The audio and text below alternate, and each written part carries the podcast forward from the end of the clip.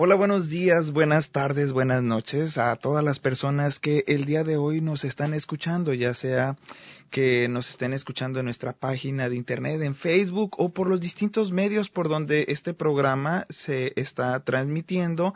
Este programa es de la red de apoyo a víctimas de sectas. Eh, nos han, muchas gracias por los programas que, en los que nos han estado siguiendo, por los mensajes que estamos recibiendo. Y el día de hoy vamos a estar hablando, y es muy importante, porque hoy vamos a estar hablando de la persuasión, de cómo es que los cultos y las sectas destructivas logran influir y captarnos para que después las personas hagan su voluntad. El día de hoy, eh, como en programas pasados, está con nosotros y estamos aquí ah, haciendo este programa eh, se encuentra la presidenta de Red de Apoyo Profesional de la Salud Pública con grado en Ciencias Médicas, consejera psicológica y orientadora. Ella es Mirna García. Se encuentra el profesor e investigador de la Universidad del Estado de Iowa, Pablo Raúl Estinga y también se encuentra Verónica Mendoza Cox, ella es licenciada en Ciencias de la Comunicación con especialidad en Comunicación Organizacional y por supuesto su servidor Ulises Osaeta, periodista y antropólogo.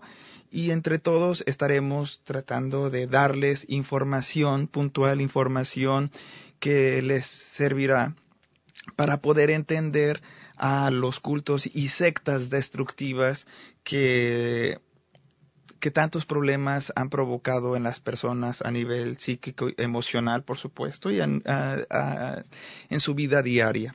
Y como les decía, hoy vamos a estar platicando y estar comentando sobre cómo es que la persuasión, pero primero entendamos qué es la persuasión y, y le doy la palabra a la presidenta de la red de apoyo, Mirna García, para que nos dé una definición de lo que es esta. Hola Mirna, ¿cómo estás? Buenas noches. muchas gracias pues y un saludo a todas las personas pues que nos escuchan. Nuestro propósito es orientar, prevenir, alertar para que no ¿verdad? No, para que a nadie nos gusta que nos estén manipulando y estén jugando con nuestras vidas. Pues persuasión es una de las técnicas que utilizan estos grupos precisamente para conseguir manipular a uno. Entonces me voy para, para no dar una versión según solamente mí, pues irme, por ejemplo, a los diccionarios, cómo lo definen, la persuasión. Es una vía, lo definen como una artimaña, una técnica, un mecanismo de comunicación social. Ok, sí. Eh, a través del cual se transmite información y aquí lo importante es que el propósito es convencer al receptor de que algo es verdad, así sea o no sea verdad. Y ese es el punto. Entonces, dice también que lo que hay que hacer para alcanzar algún beneficio, o sea, que ellos lo buscan para buscar un beneficio personal. Ese es el segundo objetivo, que siempre lo utilizan con un beneficio, eh, buscando un beneficio para ellos mismos, no necesariamente un beneficio para la persona que recibe ya sea el servicio o la mercancía. Lo que se busca es que la persona obviamente facilite y beneficie al que está ya sea haciendo la venta o promocionando el servicio. Y ahí en esta parte de la persuasión empecé a hacer un análisis sobre cómo, el, por ejemplo, los nazis, cómo los nazis, este, este movimiento de, político, social, que se dio en Alemania, en, previo a la Segunda Guerra Mundial, lograban persuadir a una población muy grande, ¿no? A los alemanes, una población tan grande, cómo logró ser persuadida. Y empecé a analizar algunos textos y métodos que llegaron a usar los nazis, que una figura principal en la propaganda fue Joseph uh, Goebbels, él fue uno de los, de los principales, pero no el único. De ahí también de la mano estaba, por supuesto, Adolfo Hitler y hay otros personajes que hicieron de la propaganda una estructura principal del movimiento nazi, pero haciendo un análisis y, ojalá después lo retomemos todo esto en un programa especial eh, y analizando cómo es que manejaban la propaganda, hay varios puntos que noté. Uno, que los mensajes deben de ser simples, que las personas, en este caso los nazis, usaban mensajes muy, muy simples, ideas que, que podían... Eh, que se grababan en la mente de los individuos y que las a, manera de repetición pues no solamente lo no solamente lo repetían sino lo hacían parte de su vida y justamente esta parte pues por supuesto la usaban incluso eh, la, usan las, los cultos destructivos, ¿no? También debe de estar dirigido a una parte más sensible, a una parte emocional, es decir, eh, los temas que más mueven a los individuos eran los que son usados. Incluso aquí voy a pedirle a Mirna, ella como psicóloga, que incluso, bueno, me apoye porque ella tiene mucha experiencia en cómo las, las, sectas destructivas manejan la parte emocional. ¿No es así, Mirna? Sí, este, sucede que inclusive hoy día la ciencia eh, nos explica el por qué esto funciona, es cómo funciona nuestro cerebro. Sucede que este, nosotros, nosotros, lo que no se nos repite es, precisamente cuando escuchamos algo que escuchamos repetido y repetido y repetido, ¿qué ocurre? Nosotros lo codificamos en la memoria y, cada, y en la medida en que lo vamos codificando, lo vamos codificando con más detalles. Y mientras más se repite, se sabe se establecen una serie de vías neuronales en el cerebro que permiten que esto que estás percibiendo ahora pase a la memoria a largo plazo. Y este, debido a que pasa la memoria a largo plazo, es como tú, si pasa la memoria a largo plazo, es como tú te puedes recordar. Fíjate que si yo les menciono a ustedes ahora o a cualquier persona, les menciono dos o tres números o, siete números, en estos momentos, eh, sean los que sean, ustedes lo van a recordar por un tiempo breve, pero muy breve. Puedo decir 5, 7, 4, 3, 2 y puede que lo repitan. Bueno, si lo repiten lo van a recordar, pero si no le prestan atención y no lo repiten, no lo van a recordar y no va a pasar a la memoria a largo plazo. Inclusive, si no lo siguen repitiendo, o sea, puede ser que lo puedan repetir como por 5, 10 minutos y pueden recordarlo, pero ya mañana lo van a olvidar ¿Por qué? Porque no lo están utilizando ni lo están implementando. Entonces no pasa la memoria a largo plazo. ¿Qué es lo que tenían que hacer y qué es lo que hacen los líderes sectarios? Se repiten lo mismo. ¿Y qué nosotros sabemos y conocemos sobre la repetición? ¿Qué nosotros hemos escuchado? Todo el mundo ha escuchado. A veces he escuchado, mira, esta persona dice tantas y tantas mentiras que terminas creyéndoselas. Cuando una persona dice tantas y tantas mentiras, eso es cierto, que se las termina creyendo o él te lo dicen y te lo dicen y te lo dicen que tú terminas creyéndote la mentira. Porque funciona. Funciona. Y de esa misma manera funciona también la sugestión. Cuando nos decimos que sentimos esto y que sentimos esto y que sentimos esto, terminamos creyéndonos que lo sentimos, que no lo sintamos. Y así lo codificamos. Si así lo codificamos, ¿por qué lo repetimos? O sea, si así lo vamos a recordar y lo vamos a pasar a la memoria a largo plazo, en un futuro codificamos el error porque no los hicimos creer que eso fue lo que pasó, pero cuando hablemos de ello vamos a recordarlo con el error. No lo vamos a recordar correctamente y ese es el truco detrás de toda esta filosofía y de todo lo que transmiten estos líderes sectarios. Está el repetirte algo que aunque te suene o no te suene correcto, te lo repiten tanto y tanto y tanto que terminas creyéndotelo. Es la base del silogismo, es la base de la lógica detrás de estas doctrinas, donde te entremezclan algo que es falso, pero te lo repiten y te lo repiten hasta, te lo que, hasta que te lo crees. Y te crees que realmente viste aquello que nunca viste. O que escuchaste lo que nunca escuchaste. O que, o que realmente por eso, de esta manera, tú piensas que realmente te estás comunicando, se estaba comunicando él con los espíritus. Y terminas creyendo algo que no es. O que realmente te estás comunicando con los espíritus, Estamos hablando de sectas destructivas, donde utilizan este tipo de técnicas para engañar, manipular y conseguir que la persona responda o según el interés del que tiene el negocio. Y que con ello son capaces de destruirte la vida y la vida de tus familiares. para que les trabajes, para que les entregues tu dinero, para que les entregues todo, terminas arruinado económicamente. Eh, con respecto a eso, pues eh, eh, sería más o menos lo que me estaba más o menos o, la contribución que puedo hacer, ¿no, Ulises? Sí, y luego también otro de los puntos que encontré dentro de la propaganda es que debe de ser un mensaje que provoque simpatía, pero alejado del razonamiento. Y de repente, y, también aquí voy a pedir tu colaboración, pero de repente yo me imaginé y, recordé aquella parte cuando en alguna ocasión, platicando con un miembro de un culto destructivo, me decía, imagínate, Ulises, la, cuando nosotros, cuando sean las bodas del Cordero y solamente nosotros y nadie más que nosotros seamos llevados a, un paraíso donde las calles van a ser de oro.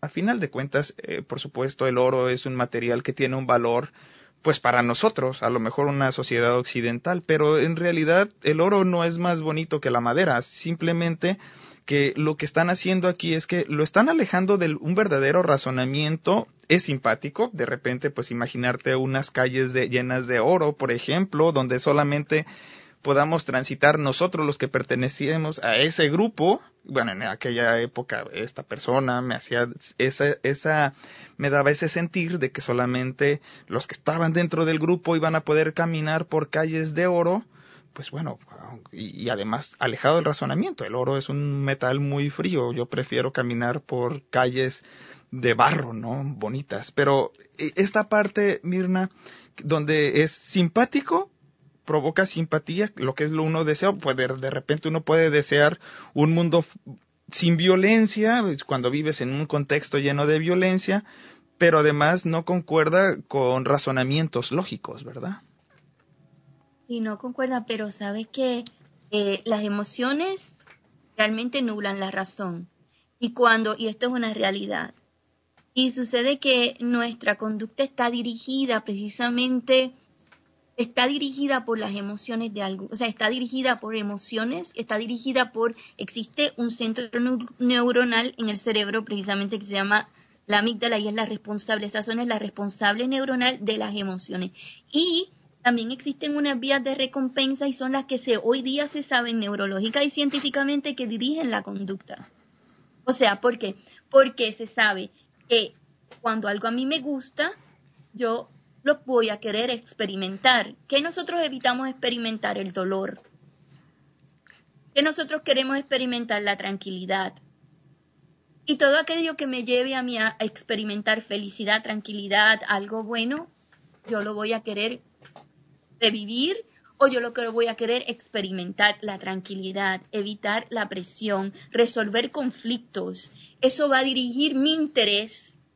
Entonces, todo lo que, que tú recuerdes, o en, en, el caso de las sectas, van a tratar de que tú recuerdes cosas positivas que motiven a las personas para que, para, para precisamente inducirles y dirigirles el comportamiento en una dirección específica. Lo que tienen que hacer es dotar aquello que a ellos les interesa, que motive a la persona para que lo siga, lo que es lo que hacen, lo llenan de una sensación positiva. O tratan de que tú sientas una emoción positiva. Es como si te dieran la galletita al perrito cuando hace la cosa que, que tú querías que hiciera el entrenador, ¿no? Eh, lo que hacen es que le dan una galletita, y entonces se lo vuelven a dar y el perrito sabe que si se acerca a tal, tal lugar o hace tal cosa, le van a dar la galletita, entonces lo va a hacer. De la misma manera nosotros. Buscamos lo que nos gusta porque es parte del instinto de supervivencia. Entonces, con eso juegan. Con lo que es positivo, lo que me va a hacer a mí sentir bien, eso es el refuerzo, los aplausos, el reconocimiento, la sonrisa, la aceptación, el rechazo cuando quieren que no lo hagas, el recuerdo de que aquello no es bueno o de que aquello es el diablo o que te vas a condenar o que vas a perder la vida para que no hagas lo que ellos no quieren que tú hagas. Perdona, Mirna, yo quisiera puntualizar una cosita, si me permites. Adelante, adelante, eh, profesor. Sí, este, o sea, lo que está diciendo o lo que, lo que, lo que estamos viendo es que esencialmente cuando hablamos de persuasión de un líder sectario hacia una víctima, no es simplemente con argumentos, no, no es simplemente con, tratarlo de convencer de que algo es cierto, solo hablándole ¿no? y presentándole diferentes argumentos, ¿no? sino también todos los cinco sentidos, todos los sentimientos entran dentro de la persuasión, ¿no es así? Excelente, así mismo es. Así es que codificamos y eso es lo que nos va a motivar en un futuro. Y es lo que va a dirigir si lo queremos o no lo queremos hacer, si lo vamos o no lo vamos a hacer. ¿Y qué están haciendo? Controlándonos como marionetas. Claro, eh, eh, quisiera traer aquí a colación un ejemplo eh, que me sucedió hace, hace un par de semanas. Iba con un amigo este, paseando por la ciudad y pasamos por la entrada de una, de una, de una secta, ¿no? de, un, de, un, grupo, de un grupo, bueno, no sé si es una secta destructiva, pero era un grupo bastante raro, se veía desde afuera, ¿no? Y me dice mi amigo, bueno, yo no entiendo cómo la gente cae en ese tipo de grupos. Yo le decía, bueno, no es, le digo, que de un día para el otro uno se levanta y conoce a alguien y alguien le dice, ah, vente a nuestro grupo, ¿no? Y entonces uno termina víctima de una secta destructiva de un momento al otro, ¿no? O sea, por ejemplo, el ejemplo que yo le ponía era el siguiente. Bueno, supongamos que nosotros dos somos amigos, ¿no? Sí. Bueno, ¿qué pasa si yo estoy en una secta destructiva y te quiero y te quiero introducir en mi secta destructiva? Bueno, lo primero que voy a hacer es presentarte a mis amigos de la secta destructiva, ¿no? Y bueno, pues entonces ahí ya la, la, emoción, la simpatía, ¿no? El sentirse aceptado empieza a, a, persuadirte, ¿no? Te empiezo a persuadir con eso. Luego te traigo a una reunión de mis amigos, ah, vamos a, vamos a una cena. Y en la cena empezamos a, a yo qué sé, a, por ejemplo, está el líder sectario ahí, empieza a decir barbaridades y todos estamos, ah, sí, claro, sí, sí, qué bien, qué bien, y estamos todos emocionados y nos ponemos a cantar y nos ponemos a aplaudir. Y, claro, entonces este, eh, la persona que está siendo captada, pues se ve metida ya ahí adentro con todas esas emociones, con todo eso sucediendo, ve que toda la gente lo hace, pues para no quedar mal incluso, bueno, es que, es que si no voy a quedar mal con mi amigo, empieza también a, pues bueno, ok, si todos aplauden, yo también voy a aplaudir. Empiezo a repetir lo que, lo que hacen. Por más de que los argumentos que el líder sectario esté diciendo no convenzan, ¿no? Pero las emociones juegan un papel importante en la, en la persuasión, ¿no? Sí. Y otro punto que no mencioné y muy interesante y muy importante es que es sobre el efecto que casi nadie conoce esto. Existe lo que se llama el efecto ilusorio de la verdad. Esto consiste, esto, esta, este concepto y este, este hecho, un efecto que ocurre en uno, esto se basa en estudios científicos que ya se han hecho estos estudios científicos, eh, varios que se han hecho y se ha comprobado. Por ejemplo, existe uno que puedo mencionar eh, que fue hecho en Canadá, Ontario, en la Universidad de Hamilton, y este fue hecho en el 1992.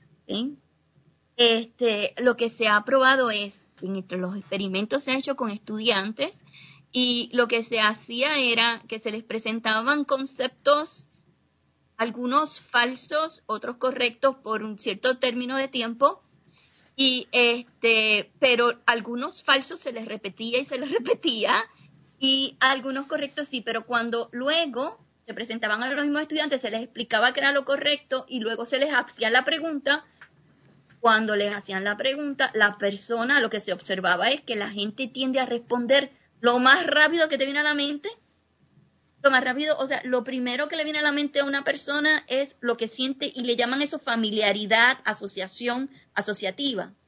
Bueno, en realidad es lo que te parece, lo que te acuerdas, lo poquito que te acuerdas te parece, te da la impresión de que es real. Porque es lo que te viene a la memoria.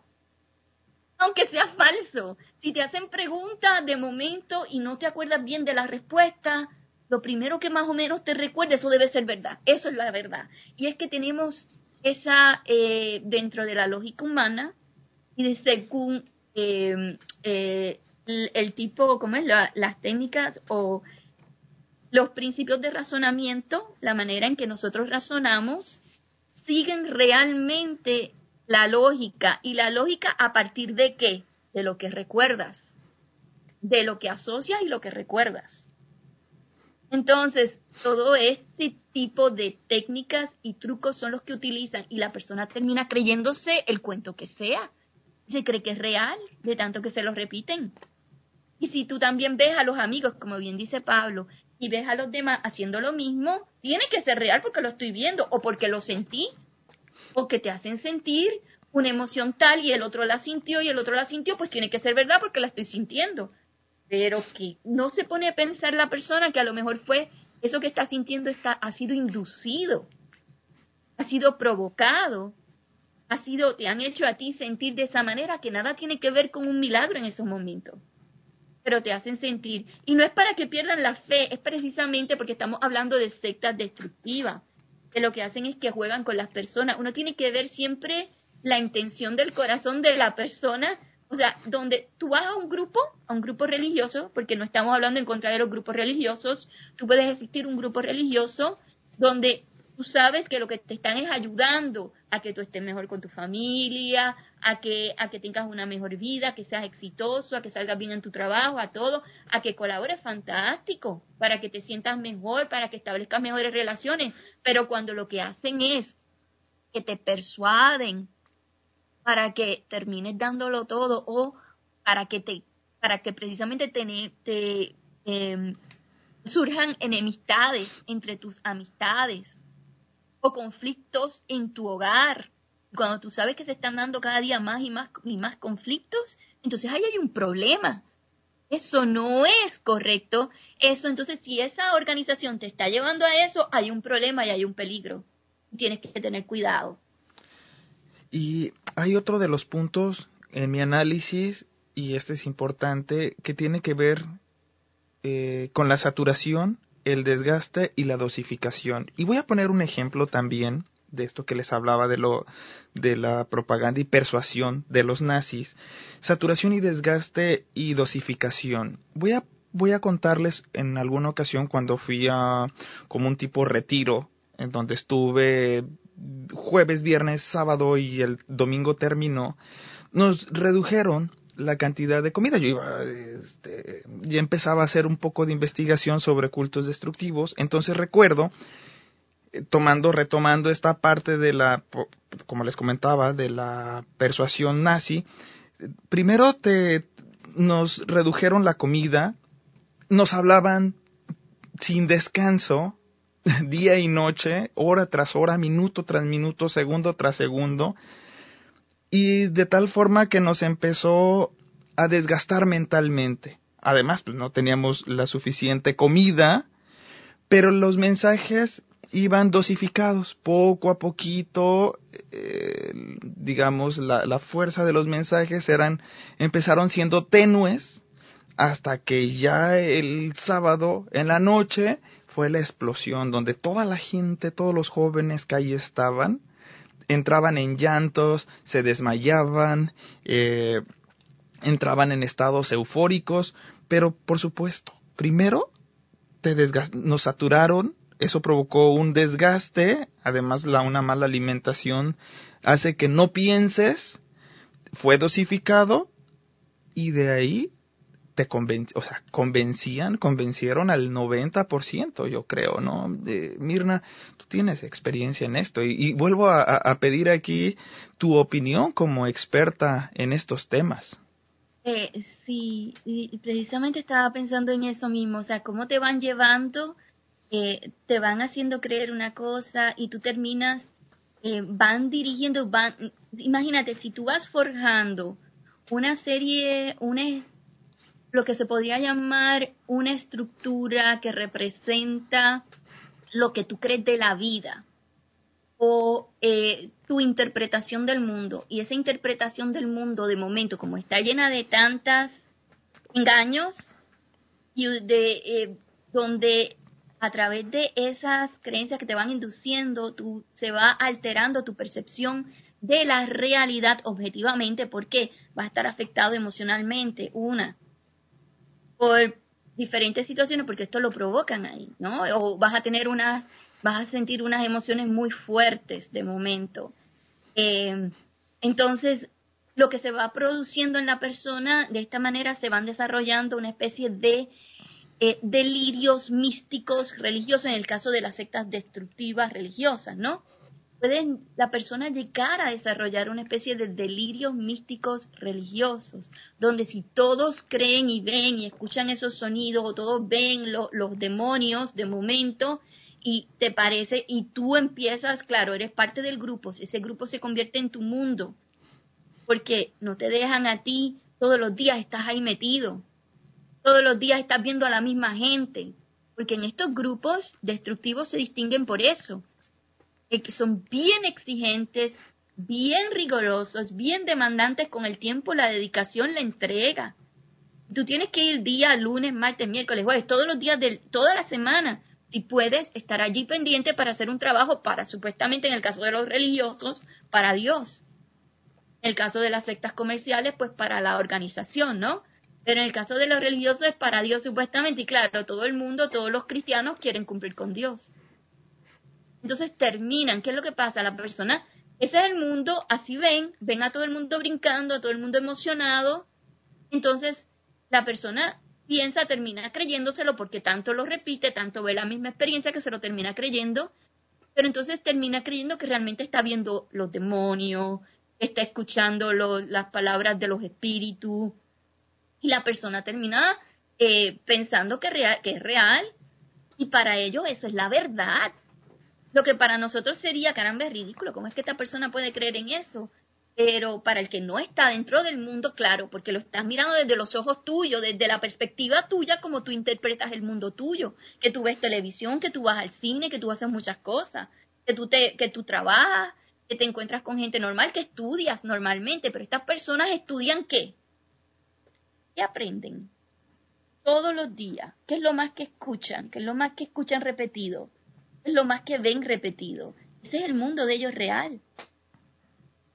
Y así lo interpretan. Y de hecho, estudio científico, esto es una analogía, no estoy diciendo que es lo mismo, pero lo que se ha encontrado precisamente es que esta disociación entre lo que tú ves realmente y lo que tú interpretas de lo que tú ves cuando no coincide, comienzan a surgir esta especie de trastornos explican inclusive los, eh, en el caso de eh, los trastornos patológicos, explican los delirios, por ejemplo, en la psicosis, por ejemplo, psicóticos, a ese nivel llegan. En el caso de estas personas, pueden desarrollar delirios, pero no porque tengan una condición física o una condición en el cerebro, sino por la condición ambiental. Y por eso es que se conoce lo que se llama el trastorno psicótico compartido, por ejemplo. Y el trastorno es un trastorno, es un diagnóstico que se, que se realiza eh, según el código del DSM-4, por ejemplo, el, de, el DSM, según el código, el manual de diagnóstico de las enfermedades mentales. Eh, sí se reconoce este, este trastorno. ¿Por qué? Porque se observan casos específicamente en personas que quedan aisladas, como en el caso de las sectas, quedan aisladas y que ven y que, por ejemplo, en el caso se ocurre mucho, se han dado muchos casos en casos de familiares donde existe la persona que transmite eh, precisamente la persona que tiene poder, ah, ya sea de autoridad, dentro de un hogar, de, puede ser en una casa, puede ser en un familiares, pero eh, esa persona que tiene autoridad puede eh, segregar, o sea, puede aislar a los miembros de su familia, esto se ha observado, los aíslan a los miembros de su familia y del mundo, del contacto con el mundo de afuera. ¿Por qué? Porque los hacen creer que los van a atacar eh, de diferentes maneras, aunque vivan en una comunidad, los pueden aislar porque les pueden inducir miedo y terror para comunicarse con la gente del mundo como lo hacen en las sectas. Y en este caso, en caso de familia, puede haber una persona con un trastorno verdadero, con una psicosis. Y esa persona, si esa persona es la dominante, los de la casa van a empezar a creer, y esto se ocurre realmente, empiezan a creer en todo lo que le transmite la persona con la psicosis, con la esquizofrenia, por ejemplo. La persona termina o desarrollando paranoia o desarrollando eh, delirio. Una persona normal que no tiene la condición patológica los desarrolla eso mismo ocurre con la gente de la secta, porque los aíslan y lo van desarrollando, el, el trastorno lo van desarrollando. Eso más o menos era lo que me... Sí, muchísimas, muchísimas gracias. Y por supuesto todo esto, todo esto que les he comentado, todos estos pasos, todos estos puntos son orquestados, es decir, son planificados. Y voy a también, el profesor e investigador Pablo, Pablo Raúl Estinga, tiene algunos ejemplos que vienen ad hoc para que los comparta y para complementar esta parte de la persuasión. Pablo, profesor, Pablo. Eh, eh sí, sí, muchas gracias, este, Ulises. Sí, este, bueno, yo eh, querría pasarle un poco el micrófono a, a, Verónica, porque ella nos estaba comentando acerca de unos ejemplos eh, de sectas que surgieron dentro de, por ejemplo, dentro de la Iglesia Católica, donde la persuasión, este, bueno, para, para, para lograr persuadir a la persona, una cosa que es importante es recabar información sobre la otra persona, ¿no? Conocer sus valores, conocer qué piensa, conocer este, qué objetivos tiene en la vida, cuáles son sus motivaciones, ¿no? Porque entonces es más fácil, entiendes al cliente, ¿no? Si entiendes a la víctima, es, es más fácil saber hacia dónde apuntar, ¿no? Cómo hacer para argumentar, como he dicho antes, no solo con la razón, sino, sino con los cinco sentidos para convencerla, ¿no? Este, eh, Verónica, eh, Hola Verónica, Verónica. muy buenas noches, este, aquí estoy. Buenas noches a toda la auditoria que nos escucha. Eh, eh, mientras estaba escuchando la, exposición de Mirna me vinieron cosas a la mente y relacionándolo un poco con todo lo que está mencionando Pablo. Eh, efectivamente, mira, en experiencia que se, se ha tenido cercana a sectas surgidas dentro de iglesias formales eh, católica, hablando de la Iglesia Católica. En particular, yo tuve una experiencia personal con la, con la misión de la Virgen del Rosario del Pozo y que utiliza este técnicas de persuasión muy, muy, muy y sutiles de una Sí, creo que tenemos una pequeña falla. Verónica, ¿me escuchas? puede hasta señalar. A ver. Bueno, bueno. A ver, Verónica, vamos a tener que, eh, en la parte de sutiles te quedaste, te perdí un poco la voz. ¿Podemos repetir esa parte? Sí, sí, sí. Y, y, puedo decir algo antes de que ah, Adelante. Sí, eh, eh, Verónica, no, especificar que es una secta destructiva dentro del catolicismo. No estamos diciendo que, que la Iglesia Católica es secta, solamente clarificar eso. Que no vayan a nosotros a decirnos que están diciendo eso. Sí, adelante, Verónica. ¿Listo? Así, nos quedamos en, que dentro de la Iglesia Católica, de los grupos que hay en su interior, había una secta destructiva, que es de la, le entiendo que es de la Virgen del Pozo, y ahí es donde perdí un poco la comunicación contigo. Sí, mira, no, no hablo en general de la Iglesia Católica como tal, sino dentro de la Iglesia Católica como pues célula, se puede llamar como cancerígena, ha surgido de ya tiempo para atrás la misión de la Virgen del Pozo, que es una secta destructiva. Eh, las técnicas de persuasión que se utilizan eh, empiezan desde, desde, desde que tú llegas a la, a la, a la misma, a la primera reunión, ¿no? Eh, te, van tratando, como bien platicaban ustedes, las emociones, ¿no? Pero la persuasión es tan sutil, el, manejo de, la, de, la, de, la, de los mensajes, de las palabras, son tan estructuradas, relacionando a lo que decía Mirna, eh, como lo que utilizan es el, el, la Biblia, ¿no? Que es el, manual pues que, como católico tú tienes, ¿no? Te van hilando ideas que tengan que ver con esto, junto con todo lo que es tu, tu memoria a, largo plazo, y van haciendo que la gente de, de, una u otra manera actúe tal y como el líder lo desea, ¿no? Eh, una de las técnicas que yo ahorita recordaba, ¿no? Y que tiene que ver mucho con la persuasión son, por ejemplo, los, los testimoniales, ¿no?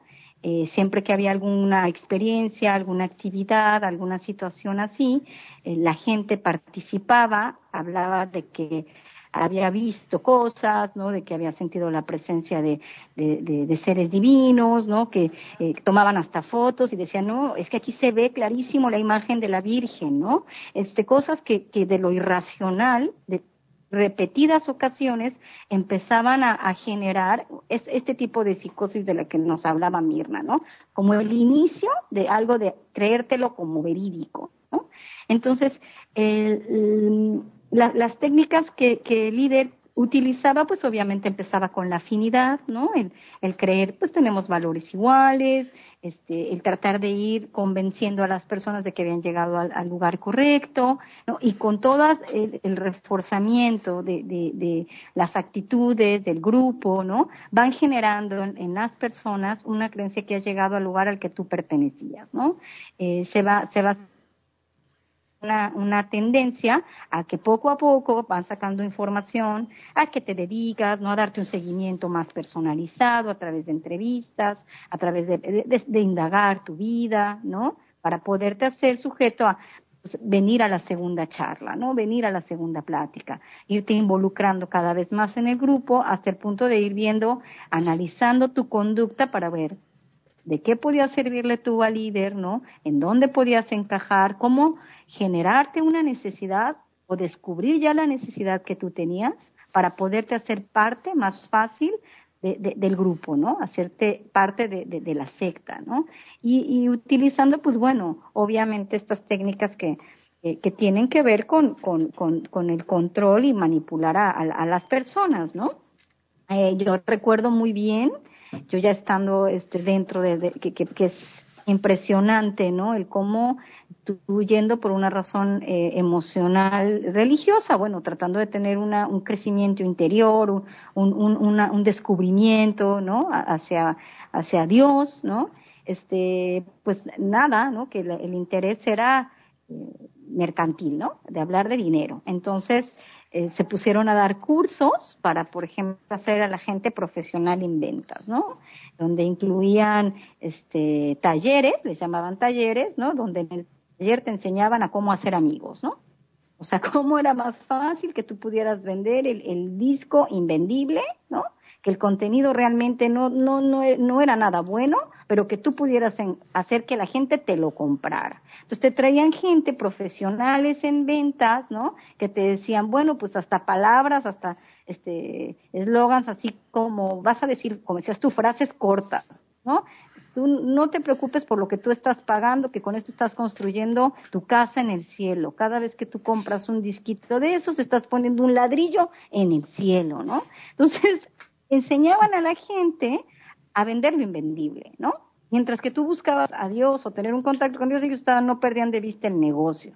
Lo que les importaba era ir preparando a la gente para poder, pues ahora sí como mercadeo, ¿no? Este, poder irse eh, eh, dando a vender, ¿no? Dando, seguir teniendo el control en cuanto al dinero, ¿no? Que tú les generaras a ellos entradas. Entonces, eh, eso era parte de lo que a mí me interesaba más o menos exponer, cómo, cómo van manejando esta parte también de, te van dando herramientas, ¿no? La, la, la, misma eh, persuasión te lleva a tener que aprender cosas para hacerle útil al, al, al líder y a sus fines, ¿no? Siempre de una manera muy sutil, de una manera muy sin que tú te des cuenta, porque tú lo haces con un fin espiritual, mientras que la gente está persiguiendo un fin económico, ¿no? Sin que tú te, te, te, lo puedas eh, percatarte de esta realidad, ¿no? Tú le, sirves para eso, ¿no? Y, y, pues esos eran los talleres desgastantes, ¿no? Para que la gente que no tenía las características las desarrollara, ¿no? Que es eh, parte de, de, la persuasión ah, ubicada también en, en la línea de, del mercadeo, ¿no? Wow. Quiero añadirle algo, Verónica. adelante, adelante. era solamente un detalle. Y era, ¿cómo crees que pueden convencerte de que hagas lo que ellos quieran? ¿Cómo crees? ¿Sabes lo que utilizan? Lo que utilizan son racionalización. Lo que hacen es el razonamiento. Te justifican. Lo que hacen es que te presentan ideas te justifican y que te hacen sentir a ti que tienen lógica y que tienen razón. Por ejemplo, en el caso tuyo te decían que, mira, es que es para Dios. Entonces tú, al creértelo, lo hacías. ¿Qué es para Dios? ¿Cómo era que te decían? Que le pusiera, que era que le estabas poniendo un bloquecito en el cielo, ¿no? sí, ¿Sí? Y, Así es, y, eh. aunque y aunque te parecía el CD una porquería, porque me lo has dicho, o sea, decías que no servía para nada, que realmente era aburrido, eso sí, ¿no? Eso me lo habías dicho, este, que ni siquiera lo podías le- escuchar, pero sin embargo lo estabas vendiendo. Lo estabas vendiendo sabiendo que lo que estabas haciendo era prácticamente engañar a la gente.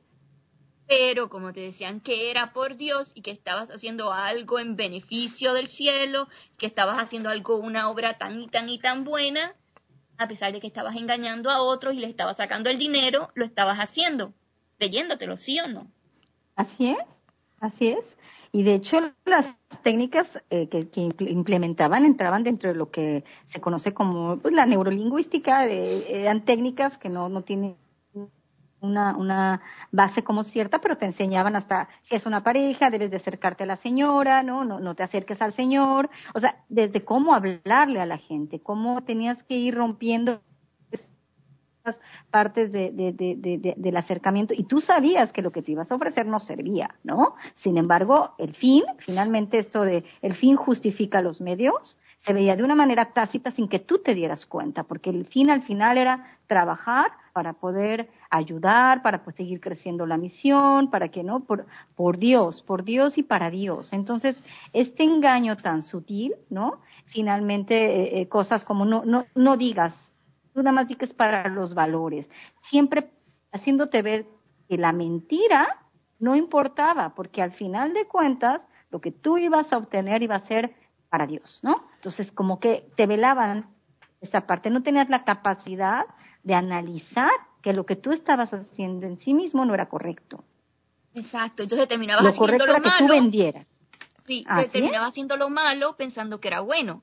Te sugestionaron para que pensando que algo era bueno, terminaste haciendo algo que, según tus valores, está mal, es malo. Así es. Engañar. Incluso, incluso, eh, esto me recuerda algunos grupos de los que yo les di seguimiento, donde se les decía a los integrantes, ¿para qué siguen estudiando? A los jóvenes en este caso, ¿para qué siguen estudiando? Si ya vienen las, las bodas del Cordero, donde viene el arrebato general, y si ustedes pierden el tiempo en la escuela, son almas que, que ustedes pudieron haber convertido y no lo hicieron.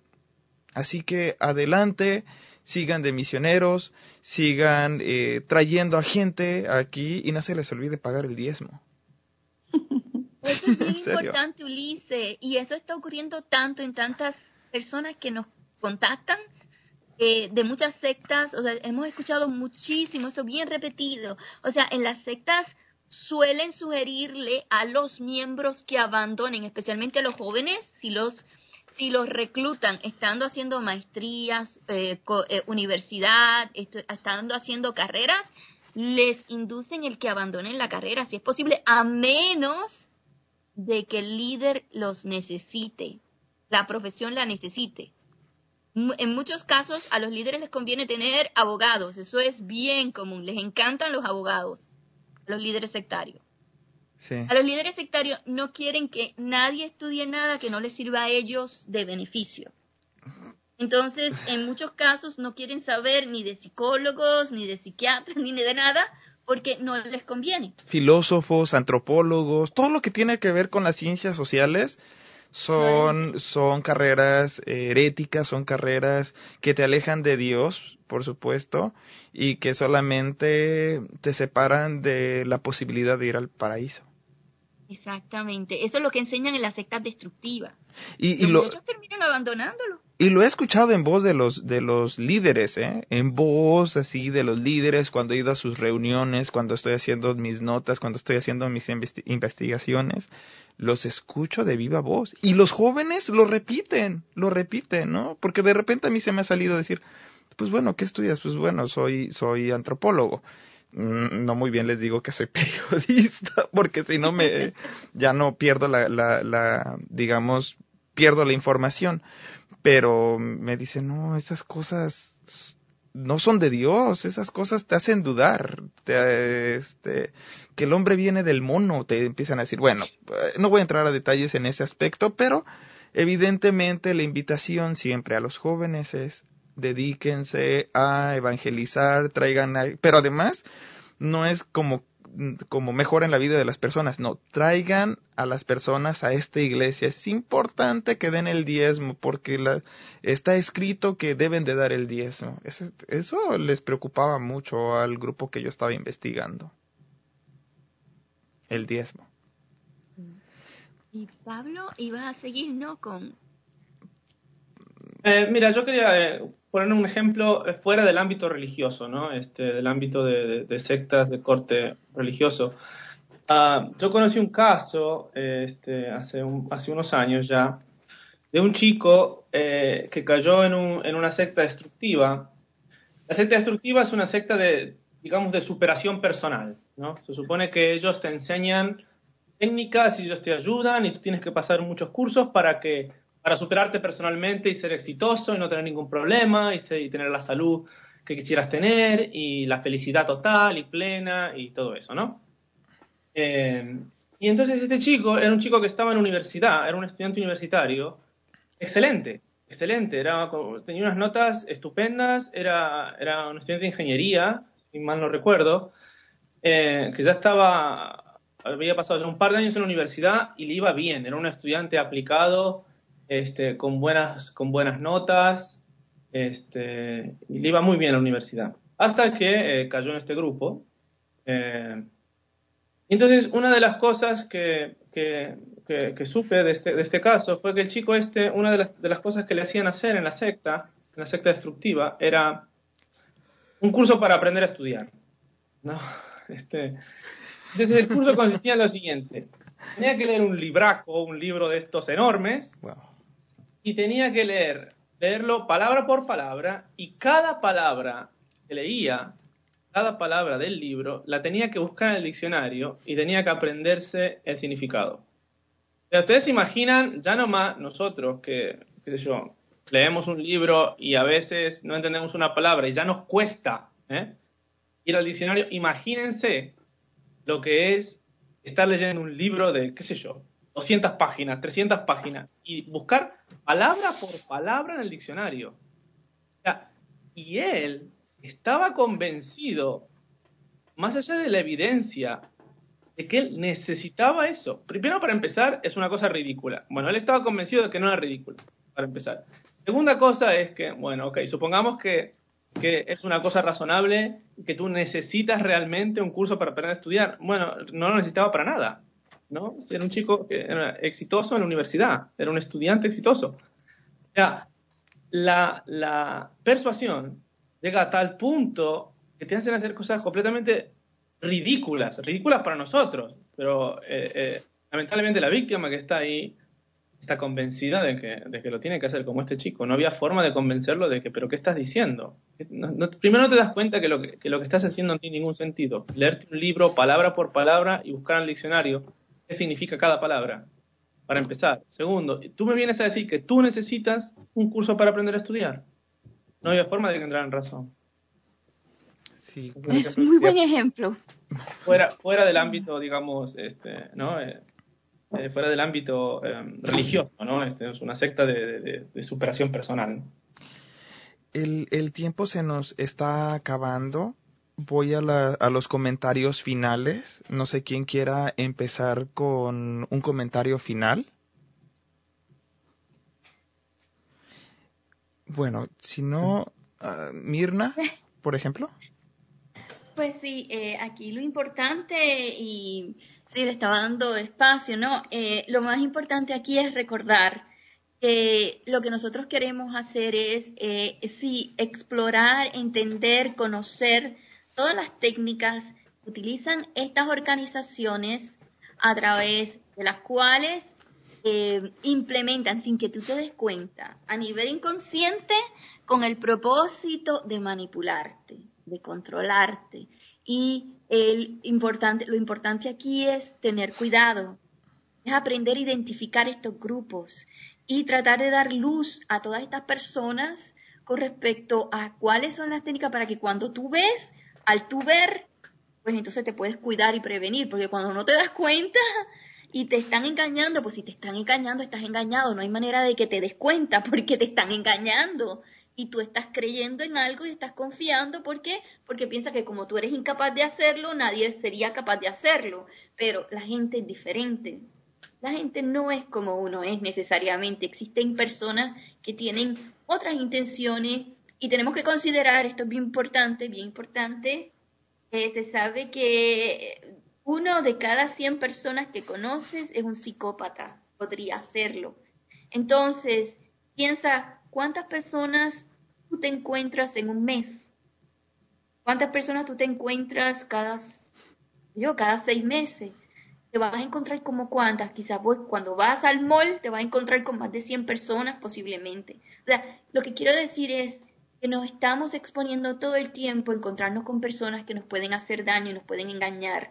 Y no podemos pensar que todo el mundo es como uno es, como yo pienso. Yo sería incapaz de hablar de Dios, o muchas personas me dicen, no, porque como yo soy incapaz de hablar de Dios o de hablar de cosas buenas y hacer algo como eso, pues pensé que todo el mundo, o por lo general tiendo a pensar que todo el mundo es así. Entonces, eh, el mensaje es, estamos tratando de llevar este mensaje sencillamente para dar luz, para que las personas se den cuenta, para que no les pase, para que eh, se cuiden y sepan pues eh, cómo protegerse. Eh, profesor Pablo o Verónica. Adelante, profesor. Gracias. Eh, bueno, aquí se ha hablado de, eh, quiero puntualizar una cosita, se ha hablado del diezmo, se ha hablado de la Iglesia Católica. Quiero ah, recordar a los que nos escuchan que nosotros no somos un grupo anti-religioso, ¿eh? no somos un grupo que estamos en contra de la libertad de, de religión, no, no, no, para nada, para nada. Nosotros nos preocupan las víctimas, las personas que caen en grupos destructivos, grupos sectarios destructivos, que utilizan medios para destruir a las personas, como por ejemplo el diezmo, ¿no? Aquí no se dice que el diezmo es bueno o es malo, acá se dice que se puede utilizar y lo están utilizando grupos destructivos para destrozar a las personas, para realmente destruir a las personas, ¿no? Eso por un lado y por otro lado, eh, recordando un poco el ejemplo que puse de mi amigo cuando pasamos por la, por la puerta de ese, de ese templo que no tenía muy buena pinta, digamos, eh, no hay que subestimar el poder de los líderes sectarios, ¿no? En cierto modo, eh, uno podría pensar en Hitler, ¿no? Hitler es como el, el ejemplo de líder sectario, ¿no? Masivo, ¿no? Que terminó conquistando media Europa, ¿no? Y yo espero que podamos retomar ese tema de Hitler más adelante. Pero eh, hay que pensar que esta gente, eh, eh, que, esta gente tiene ese ejemplo. ¿no? O sea, la gente de la que estamos hablando, los líderes sectarios de los que estamos hablando, son de ese estilo, del estilo de Hitler. Son gente psicópata, son gente maligna. Realmente quieren aprovecharse hasta el extremo de la gente y en el momento que ya no les sirves más, te echan a la calle una patada. ¿no? Entonces, no hay que subestimar, no hay que subestimar el poder de acción que tiene esta gente. Ese, es mi, mensaje conclusivo. Muchas gracias, doctor y profesor. Pablo Raúl Estinga. Eh, Verónica. Pues solamente eh, puntualizar la, importancia que tiene el, el que cada, todo ser humano puede caer dentro de un grupo destructivo. Esto no tiene nada que ver eh, con educación, con eh, nivel de escolaridad. Em, la persuasión es algo que es a, cualquiera puede llevar a, ceder tu voluntad en manos de gente, como lo dijo el doctor Pablo, eh, llevarte a destruir tu vida. No, no es sencillo y no es fácil, aún conociendo las técnicas, no ser víctima. Yo creo que aquí lo, lo importante es estar alerta, volvernos más juiciosos, más eh, cuestionar, tratar de ver más allá de lo evidente y, y ser muy cautelosos a dónde, a quién dónde entramos, a dónde estamos buscando respuestas, porque el ser humano siempre está con este interrogante. Entonces, ser muy, muy cautelosos de a dónde nos dirigimos, porque a veces eh, podemos llevarnos sorpresas que se pagan con mucho, muy, muy, muy caro, ¿no? El precio es muy caro a pagar. Eso con eso yo, yo quisiera cerrar en relación a la persuasión, es algo que cualquier persona puede estar, este, y estamos sujetos a poder ser víctimas de, de, de líderes sectarios. Pues muchísimas gracias, Verónica. Y yo termino y concluyo con la parte de la orquestación. Todo lo que sucede no es inocente, todo está planificado. Y si en el grupo en el que estás eh, empieza a haber secretos que solamente podrían entender los que ya tienen cierto tiempo y esos hay que irles diciendo poco a poco cómo funciona el grupo, yo creo que entonces ahí es una alerta. Hay que poner mucha atención en esa parte. ¿Por qué se están guardando cierta información? Para las personas que ya tienen tiempo y no a los nuevos que están entrando. En verdad, eso que se está guardando no es información que termina dañando a los individuos con el tiempo y con esta parte es con la que yo me despido. Muchísimas gracias al profesor eh, investigador eh, Pablo Raúl Estinga, a la licenciada en Ciencias de la Comunicación Verónica Mendoza, a la presidenta de la red de apoyo Mirna García Recuerden, tenemos un Facebook, facebook.com diagonal víctimas sectas. También tenemos una página web, víctimasectas.com. Y bueno, me despido yo, Ulises Osaeta. Este es un programa de la red de apoyo a víctimas de sectas. Nos vemos en el siguiente programa. No me queda más que decirles adiós. Contáctanos en Facebook, Víctimas Sectas, o en nuestro buzón de Skype, Víctimas de Sectas. Síguenos en Twitter, Red Apoyo VS.